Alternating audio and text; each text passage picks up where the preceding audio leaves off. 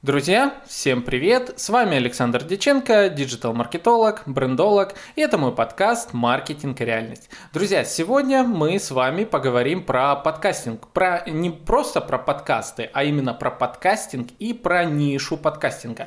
И в связи с этим у меня в гостях специальный гость Эдуард Царионов, а, который, можно так сказать, представляет э, в, своего, в своем роде эту нишу. Эдуард, привет, рад слышать и видеть тебя в подкасте. Привет, взаимно взаимно. Спасибо, что позвал. Давай поговорим про подкасты. Давай. Э, так, для начала, Эдуард, расскажи о себе, кто ты и чем занимаешься. А, я главный редактор э, сайта русскоязычного подкастинга подкаст.ру. Это, по большому счету, сейчас единственная медиа о подкастах в России, которая есть, которая работает полноценно как медиа и как новостное, и как э, место, где появляются большие статьи про подкасты, исследования, анализ рынка и так далее.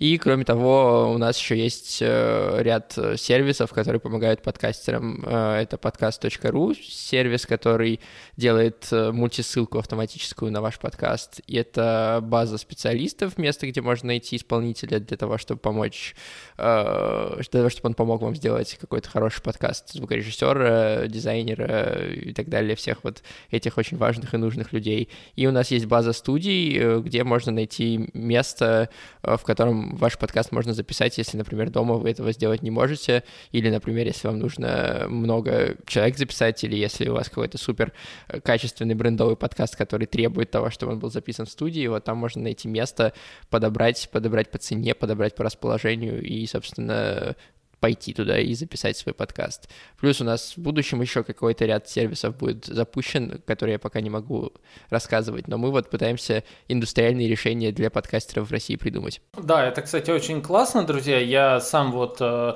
познакомился с Эдуардом и, кстати, его подкастом «Подкаст Дайджест».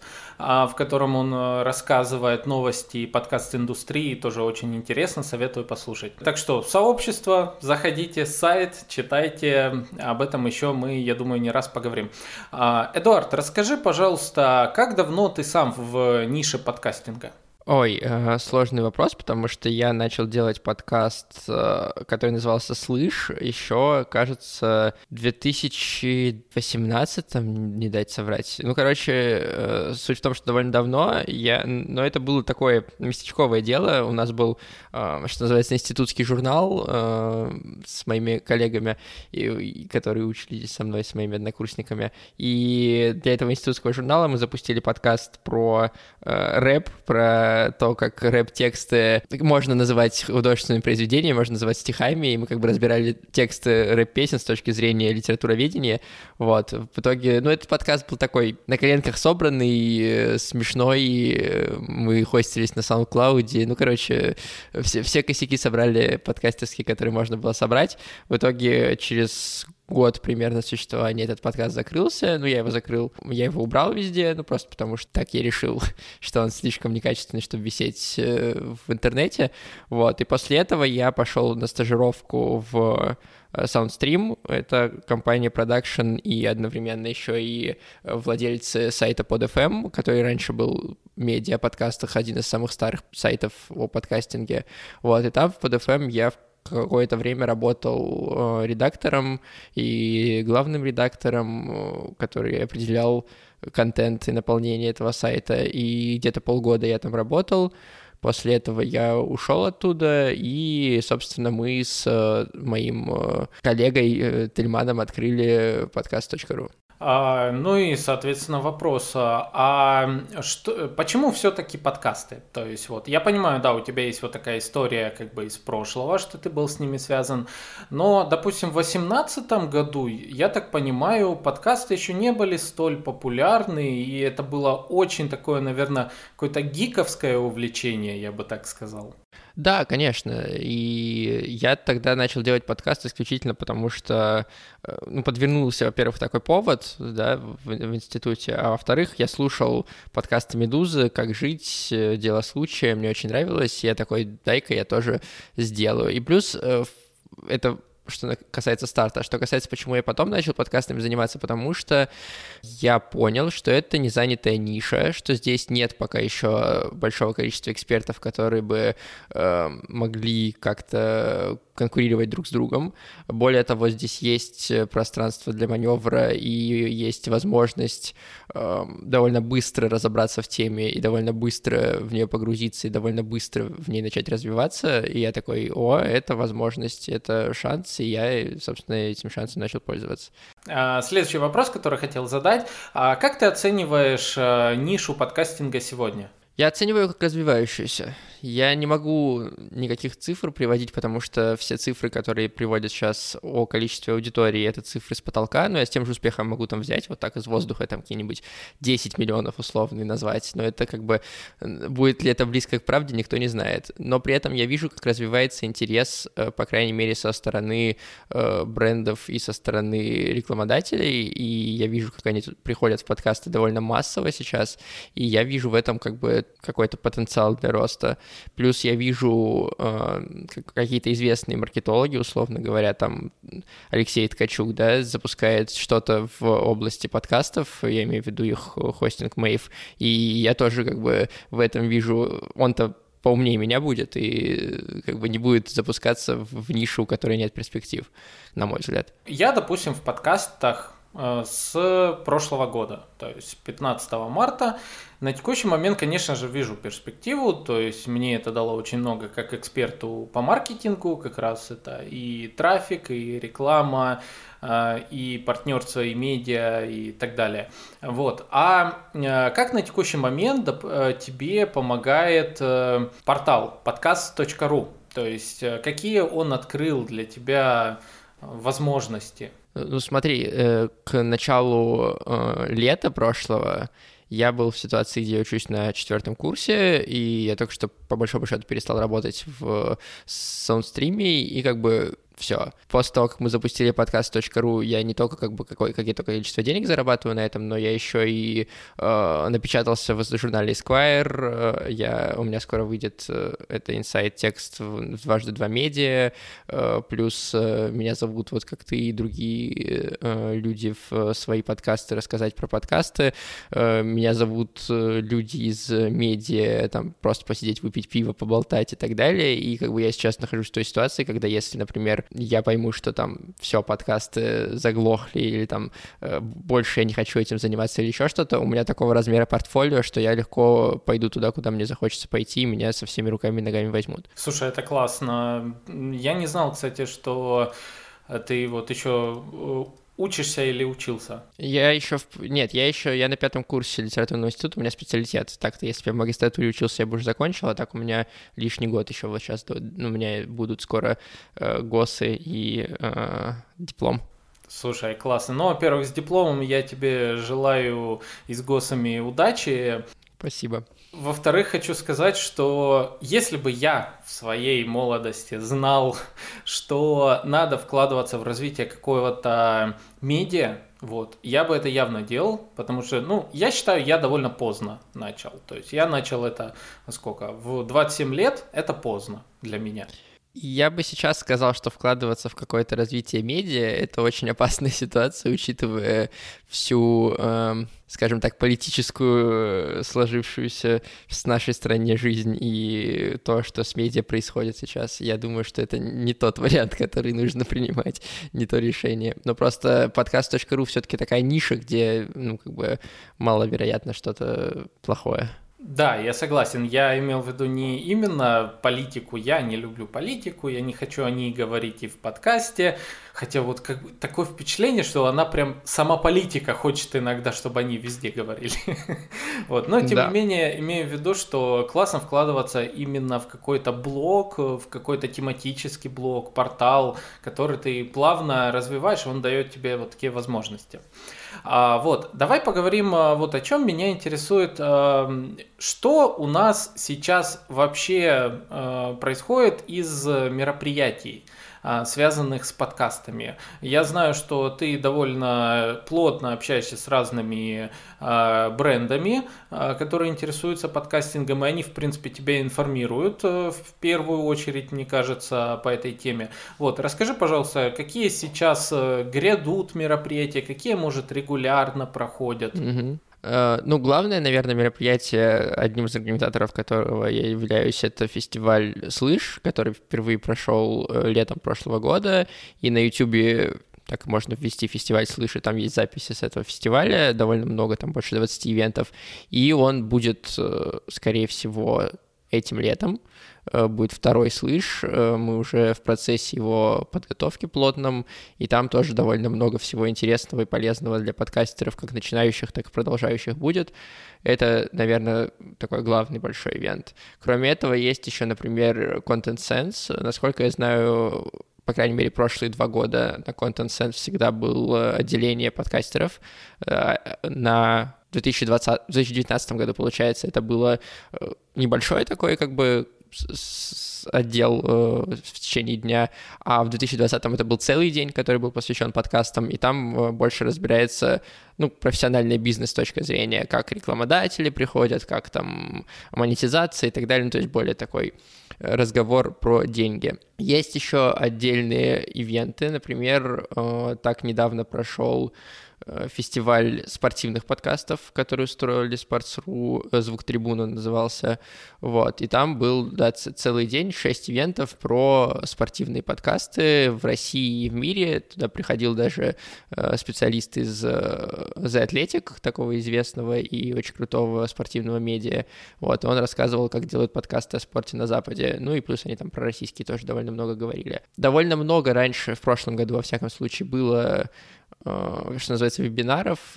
потому что все в онлайне сидели и периодически проходили вебинары, которые устраивала и подкастология, и устраивали другие разные э, небольшие там телеграм-каналы, назовем их так.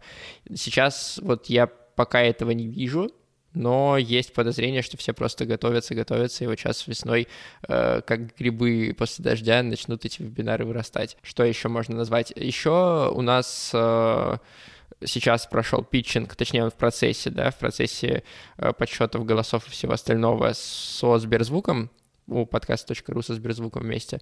И после того, как у нас пройдет этот питчинг, я думаю, что мы объявим еще одну регулярную штуку, уже не со Сберзвуком, а с другой э, компанией, тоже в формате питчинга, но там она будет появляться э, более часто и более регулярно. Так что там можно будет протестировать э, идею своего подкаста и узнать мнение каких-то ну, условно говоря, экспертов, да. Мне кажется, я очень много пропускаю всего. То есть э, я, дело в том, что слушаю твой подкаст э, про подкасты, и я слышу один, одно мероприятие, второе, я, а, когда на это все успеть, я хочу участвовать и так далее. Ну, блин, ну это мой, это мой минус. Как бы ты охарактеризовал сейчас сложность входа вообще в нишу подкастинга? Требования за последний год как-то выросли к новичкам или, э, в принципе, любой с хорошей идеей человек может там войти, условно ногой дверь открыть в подкастинг, и все, он в топах. Ты знаешь, тут вопрос, что считать усилиями. Потому что, что касается качества подкастов, э, ну, там какие-то есть стандарты к тому, чтобы звук был хороший, да, чтобы было приятно слушать. Какие-то есть стандарты к тому, чтобы человек э, рационально подходил к тому, что он вырезает из подкаста, а что оставляет, чтобы там не было воды. Но какой-то значительного, знаешь, рывка в качестве за этот год не было. При этом есть другая вещь, которую нужно иметь в виду, когда вы запускаете подкаст. Подкаст сам себя, ну, как любой блог, да, любой там Инстаграм, неважно, Телеграм-канал, это все само себя не раскрутит ты даже если ты э, супер какой-то мега-контент делаешь, который просто потрясающий, тебе все равно на первых порах нужно стараться и работать в области продвижения, в области пиара для того, чтобы э, свой подкаст э, продвинуть и чтобы он нашел слушателей. Для этого есть какое-то количество интересных механик, там и коллаборации с другими подкастерами, и работа с комьюнити, и э, тексты про твой подкаст на разных э, сайтах, на которых тексты можно выкладывать, выкладывать, вроде VC или там э, DTF, да, если у вас какой-нибудь э, про кино подкаст или про игры, э, какие-то телеграм-каналы, с которыми можно задружиться. Ну и, короче, это довольно большая работа, которая, ну, как бы требуется, и она требовалось, возможно, в меньшей степени год назад, потому что подкастов было меньше, и о них меньше говорили. Теперь, когда о них говорят больше, и самих подкастов больше, для того, чтобы стать заметной, нужно приложить больше усилий. Угу. А ты можешь посоветовать какие-нибудь э, порталы или издания, которые с удовольствием готовы публиковать э, анонсы о новичках, допустим? Ну смотри, во-первых, подкаст.ру у нас есть несколько рубрик, э, которые должны помочь новичкам. Это выбор недели, где мы выбираем один подкаст недели и один новый подкаст. Туда можно прислать заявку мне в личку, и я послушаю подкасты, как бы если э, перечисленные мной вещи, там звук, качество монтажа и так далее, все это хорошая обложка, все это учитывается, я про этот подкаст напишу. Но проблема в том, что там только два подкаста в неделю, соответственно, там уже довольно большая очередь выстраивается всегда, и мне приходится как бы э, принимать решение, брать или не брать тот или иной подкаст. Тут еще влияет, например, специфика темы, да, если это э, подкаст на какую-то неожиданную тему, там, не знаю, про то, как, э, с какими проблемами предрассудками и стереотипами сталкиваются российские женщины, и там куча разных экспертов, которые это все рассказывают. Это как бы один статус этот подкаст получает, и другое дело, когда там подкаст, я не знаю, мы рассказываем о кино с друзьями на кухне, это как бы другой разговор, и не факт, что я этот подкаст освещу. И также у нас есть рубрика в центре внимания, которая в Инстаграме выходит, в нее доступ получают патроны, там достаточно 2 доллара занести нам э, на Патреоне, и можно будет э, там в сторис к нам с довольно большим, там 6, кажется, историй получается попасть, и это тоже с учетом того, что у нас довольно большая аудитория в Инстаграме для э, СМИ, для подкаст-СМИ, это тоже хорошо расходится, и люди обычно обращают на это внимание, переходят, лайкают. Есть отдельные телеграм-каналы, если говорить уже не о нас, это, например, подкасты наступают, там есть рубрика человек слушает, или э, люди, которые слушают подкасты, там можно теоретически написать автору этого телеграм-канала, предложить ему рассказать про то, какие подкасты вы слушаете, и в том числе как бы упомянуть свой подкаст. Есть э, телеграм-канал давай перескажу, где пересказывают текстом подкаста, и там можно тоже предложить свой подкаст, и авторки этого канала могут как бы рассмотреть и пересказать ваш подкаст и дать на него ссылки. Есть, э, опять же, да, VC.ru, если вы, например, какой-то у вас хороший кейс есть э, подкастерский, какой-то хороший, я не знаю, там, вы супер обложки на каждый выпуск делаете задешево, или там вы каких-то результатов добились быстро благодаря чему-то, то туда тоже можно написать свой кейс, выложить, э, там довольно большая аудитория, она может перейти в ваш подкаст. Есть э, телеграм-канал «Первый подкастовый», где тоже информационная поддержка есть. Если вы упоминаете первый подкаст в своем подкасте, говорите, что это при информационной поддержке этого телеграм-канала вышел этот выпуск, то э, взамен первый подкаст пишет как бы про ваш подкаст у себя в э, телеграм-канале. То есть такой бартер получается. Это из того, что вот первое мне приходит на ум, так-то еще можно перечислять и перечислять. Главное, блин, просто искать это все, потому что, ну, как бы понятное дело, человек, который только запустился подкаст, он так растерянно смотрит по сторонам и не знает, что ему делать, а надо делать, надо искать и запускать это все, и тогда э, аудитория придет. У меня, условно говоря, давай расскажу историю, э, я весной прошлого года и в начале лета прошлого года запустил э, свой подкаст, еще один, про поколение Z, про то, как э, себя воспринимает и ощущает поколение Z, люди, которые родились, э, условно говоря, с 97 по 2001 год. И там я взял интервью у более чем 20 разных э, сверстников моих из разных городов, разных социальных статусов, и потом смонтировал их ответы в тематические выпуски, условно говоря, про любовь, и там как бы рассказы разных людей поколения Z про любовь. И на тот момент у меня не было никакого медийного веса, не было никакой аудитории, которая могла бы как бы обратиться к этому подкасту. Но я запустился, и э, там у меня был план, я каждую неделю выпускал по эпизоду, он должен был состоять, этот подкаст, из девяти законченных эпизодов, так и получилось, и получается 9 эпизодов, это чуть больше двух месяцев, если по эпизоду в неделю, ну, типа, два месяца с кусочком. В итоге к концу вот этих двух месяцев и моей работы по продвижению этого подкаста у меня было по 3000 прослушиваний на отдельный эпизод. Вот. Это к тому, насколько можно запуститься, как бы, имея интересную тему и, как бы, работая в этом направлении активно, вот. А вообще, как думаешь, есть сейчас какие-то прям очень востребованные темы, которых, ну, по твоему мнению или, может, даже есть какое-то э, мнение большинства, вот прям не хватает на нише подкастинга? Смотри, тут есть две разных, два разных вопроса. Первое, каких ниш не хватает, каких подкастов не хватает, на мой взгляд, я тебе отвечу, не хватает истории. Очень много у нас в подкастинге разговоров, и очень мало историй, потому что разговоры проще сделать. Что я понимаю под историями, это может быть как э, нарративный подкаст там со сложным продакшеном, как «Трасса 161», например, а может быть и что-то более простое, как, например, «Жуть» Гриши Пророкова, где он просто рассказывает какие-то истории один в микрофон под эмбиент и все. Э, дело в том, что люди любят истории и любят э, слушать истории, и истории гораздо проще воспринимаются и гораздо, э, как мне кажется, если их сделать качественными, они больше любовь завоевывают. Что же касается, какие подкасты пользуются популярностью, это другой вопрос. И там будет другой ответ, потому что темы, на которые подкасты самые популярные, это у нас юмор, секс и психология. Ну, классика, вот, в принципе. То, что и на Ютубе. Да, да. Я тебя понял. А вот ты сказал, э, что используешь Patreon. А как ты вообще угу. оцениваешь э, Patreon и, э, ну, во-первых, Patreon как сервис э, для доната, а во-вторых, вообще как способность людей э, донатить, то есть желание они, насколько открыто к этому идут. Ты опять хочешь просто про политику поговорить, я понял. Если бы у людей было больше денег, э, у самих людей, они бы с большим удовольствием донатили, вот что я тебе скажу. Потому что если бы как бы людям не приходилось думать, что им есть на завтра, они могли спокойно как бы зарабатывать деньги своим трудом и хорошо жить, то они бы спокойно и донатили тем вещам, которые им нравятся. Сейчас, понятное дело, что донатить могут не так такое большое количество людей, как хотелось бы. Ну, просто, ну, как бы, не потому что не хотят, а потому что не могут. Но при этом я должен сказать, что Patreon как способ заработка на подкасте для больших подкастеров, для каких-то людей, которые занимаются комьюнити прям хорошо, он работает. То есть есть примеры Завтракаста, не занесли подкастов, где они, ну, хорошие деньги зарабатывают на Патреоне.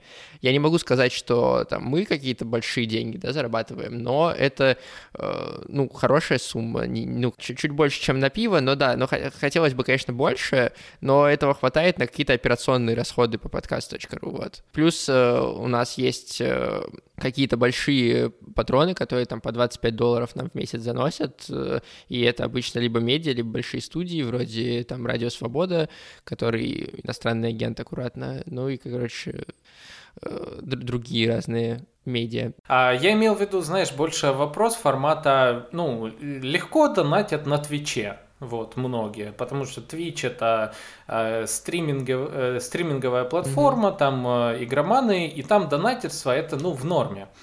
А я больше имел в виду формат не так достатка, а как бы, знаешь, по моему э, субъективному мнению, какая бы ни была проблема в обществе, но все-таки у людей деньги есть.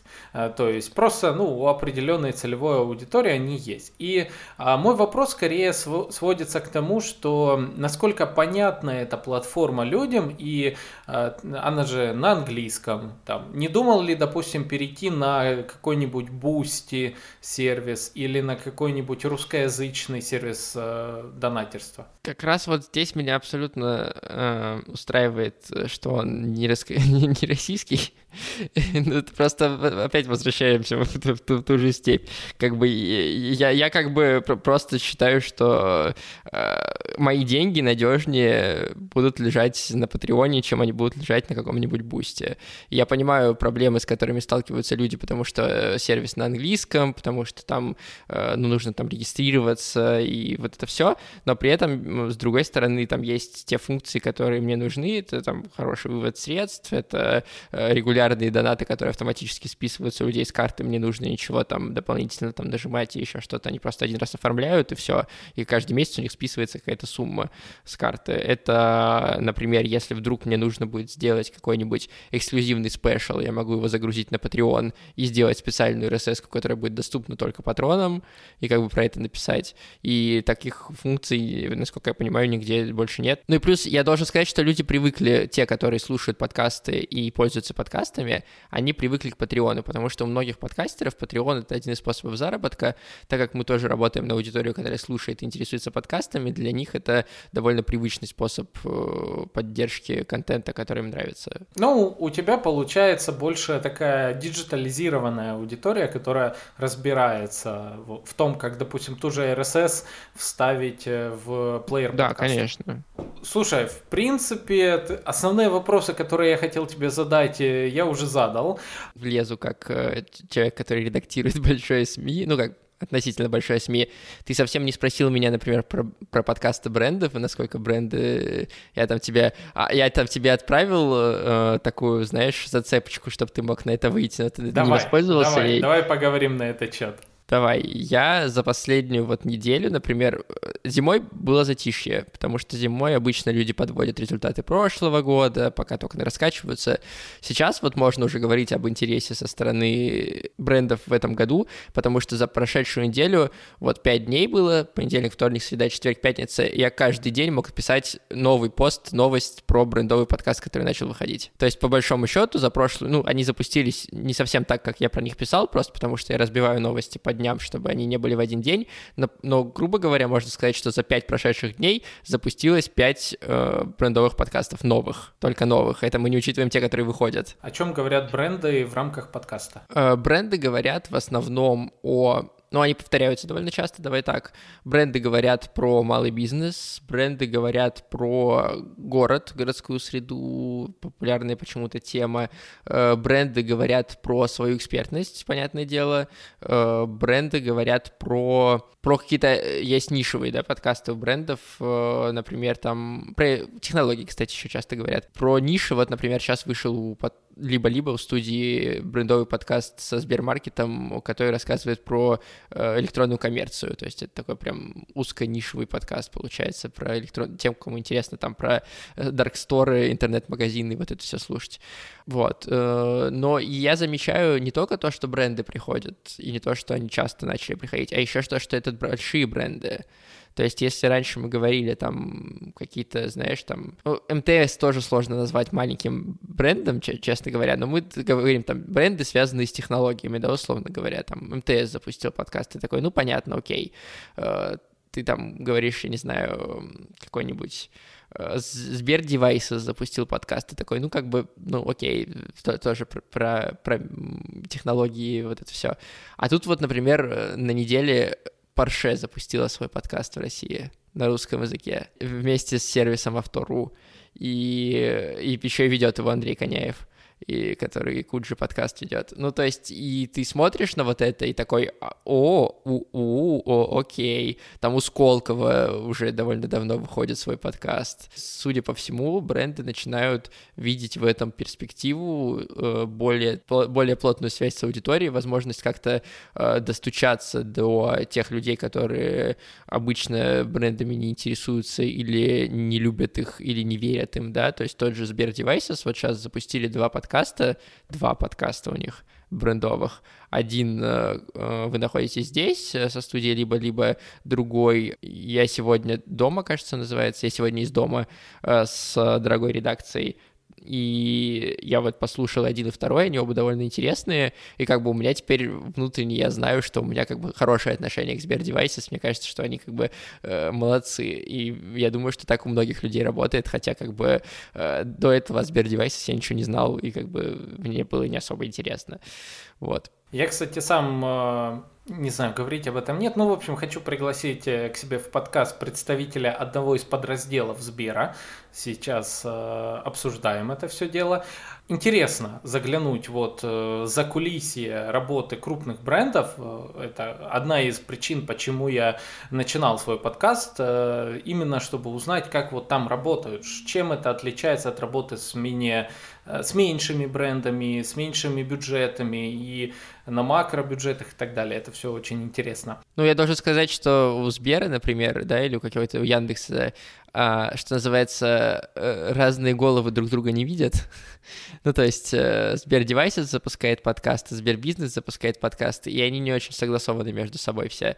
Э, ну, то есть они каждый там по-своему все делает, и вот это одна из специфик больших компаний, то, что они очень э, плохо коммуницируют между своими подразделениями. Потому что людей очень много, и сложно это все как-то регулировать. Знаешь, я бы сказал, это не специфика, скорее это проблема. Это прям реальная ну проблема. Да, даже проблема, да. Вот. Знаешь ли ты примеры, когда выкупали прям подкастеров для создания отдельного подкаста? Что ты имеешь в виду под выкупали? То есть это есть пример того, как э, подкаст уже существующий купил бренд, Вот, и, это и как тоже бы, интересно, да. Может, и как бы начал... Примеры?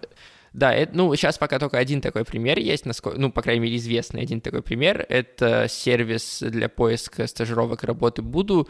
Купил э, подкаст «Соседний столик» за миллион, там, почти миллион рублей. Вот, и при этом э, Федя Тормосов, который делал этот подкаст, он стал частью команды Буду, потом он стал там, дальше продвинулся уже по службе, и то есть он как бы не потерял контроля над своим подкастом, по большому счету, но у него появились новые возможности для того, чтобы его развивать и продвигать э, в будущем. Это вот такой пример. Есть примеры, когда э, подкастера какого-то уже существующего, э, к нему приходят и просят, например, вести подкаст бренда. Ну, то есть вот как в случае с Коняевым, или вот у Uber вышел подкаст «Урбанизация», и там его ведет Настя Курганская из э, подкаста «Норм». Вот, это тоже нормальный пример. Есть примеры, когда бренды приходят к студиям, как в случае вот с «Либо-либо», например, их подкастом про e-commerce, и там с нуля запускается подкаст, но он делается вот студией. Э, его как бы с брендом вместе. Э, я просто не очень выкупают автора. Ну, то есть, можно ли купить человека, чтобы он перестал делать свой подкаст, начал делать только другой подкаст? Ну, такого я пока не встречал. Это странно такую большую аудиторию терять и не пользоваться ей. Тут я как раз вот э, имел в виду вот такой формат, не то, что купить, вот там, все, ты наш раб, там, бросай все, чем ты занимался, погнали это. А как раз-таки, вот, э, как ты рассказал, такие примеры, когда выкупают прям подкаст э, с автором для партнерских интеграций. А, мне кажется, это довольно классная штука для автора, потому как ты можешь а, ну, во-первых, если правильно, конечно же, если правильно к этому подойти, ты не теряешь свою аудиторию, свою работу, а, ты получаешь возможность творить дополнительно. Ну, еще и зарплату начинаешь получать постоянно, и у тебя появляются новые э, пиары, маркетинговые методы, способы и возможности для того, чтобы увеличить аудиторию своего подкаста, конечно. Да, да, это классно. Так, дорогие бренды, которые слушают этот выпуск подкаста «Маркетинг и реальность», если у вас есть подобное предложение для меня, вы можете написать мне в личку, мы обсудим вместе с вами. Ну вот, знаешь, я просто за свой подкаст скажу, скажу, э, я, конечно же, ни в коем случае не хочу его останавливать никогда. То есть мне, я кайфую от того, что я делаю. Я кайфую от э, встреч с интересными людьми, от знакомств, от э, общения. Я очень рад, что мы с тобой познакомились в рамках сообщества, в рамках вот подкаста. И лично мне подкаст открыл огромнейшие такие возможности для жизни, я хочу их только масштабировать. Вот. Э, конечно же, сталкиваешься с проблемами, что либо ты делаешь, развиваешь свое хобби, ну, на первых порах, когда это вообще не монетизируемая история, там, пока ты должен, не имеешь аудитории, ты не, не имеешь э, денег на продвижение, это вот ты сталкиваешься с тем, что надо выживать и надо качать подкаст. Вот, конечно, э, на старте это такая проблема. Но потом, потом это кайф.